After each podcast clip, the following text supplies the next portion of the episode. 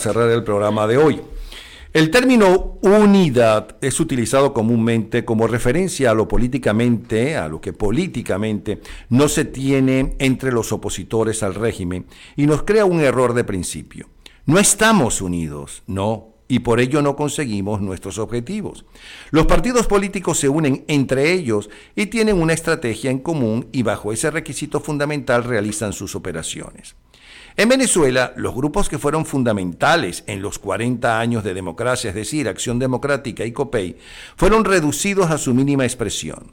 La militancia de Acción Democrática quedó reducida a 234 mil venezolanos, según su propio secretario general Henry Ramos Salud, y quienes pueden parecerse a los socialcristianos como es el Grupo Primero Justicia son quizás 200 mil. Estamos hablando de una absoluta minoría de la población venezolana. Los partidos políticos con su militancia tienen la obligación, digamos, moral de seguir a sus respectivos dirigentes y, por supuesto, a la estrategia que esos jefes le plantean. Todos los partidos políticos venezolanos deciden en su cúpula directiva los pasos a seguir y los más democráticos, eso sí, van a la base a convencer a su militancia de lo ya decidido. La sociedad venezolana ha logrado unidad de criterio en algunas ocasiones, es verdad.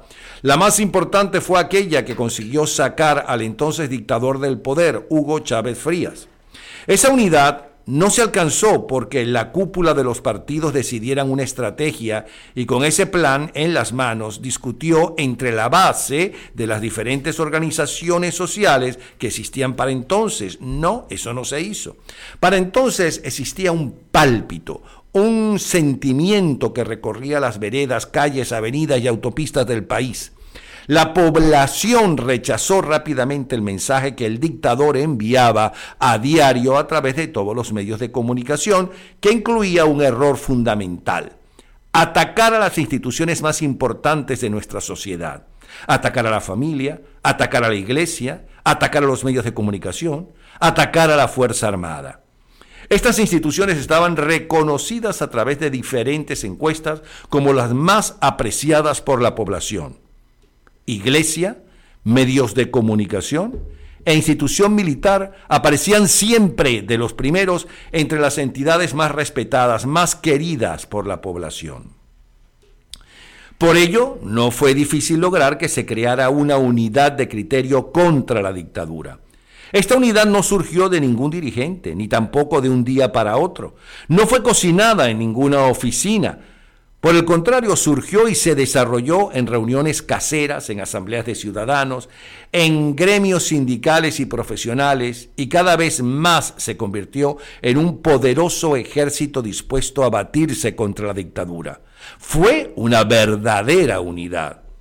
Chávez Frías ayudó con su prepotencia y estilo a compactar a la población y logró una efectiva unidad en su contra.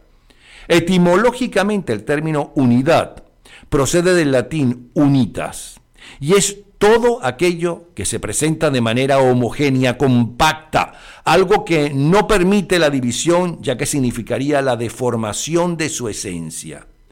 Hoy, cuando los políticos a través de sus voceros oficiales o a través de aquellos que aparentan no tener militancia política, sino ser ciudadanos de a pie, piden que no se pierda la unidad e insisten en defender una organización creada para la defensa de sus intereses, de sus planes, de sus necesidades, no toman en cuenta que la población está dispuesta nuevamente a unirse pero no bajo sus reglas o planteamientos.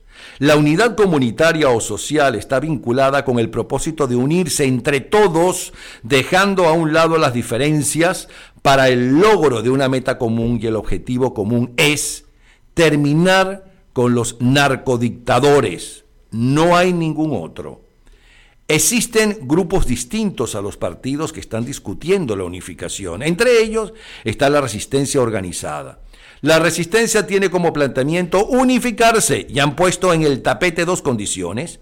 Una estrategia coherente que tenga como objetivo fundamental sacar de raíz a la banda de delincuentes de Miraflores y establecer el gobierno de transición como el decidido por el pueblo el 16 de julio de este año, y la otra condición es que esta estrategia sea discutida y decidida desde la base de la sociedad.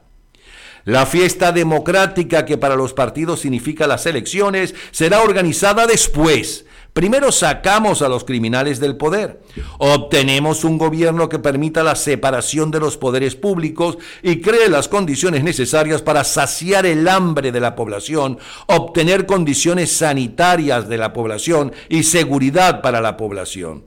Liberen a todos los presos políticos, logre la vuelta a la patria de los perseguidos políticos. Después, no habrá problema. Los partidos podrán armar su... Eh, votación electoral y al mismo tiempo acudirán quienes libremente así lo deseen.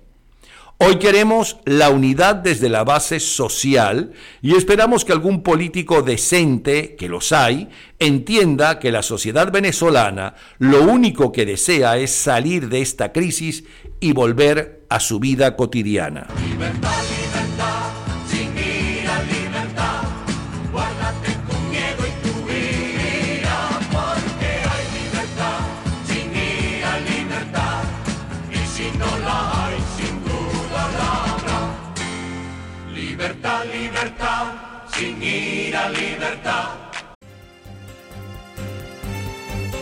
Bienvenido. Usted está en lamira.net, su portal de información y opinión sobre temas de política, economía, finanzas, negocios, salud y mucho más.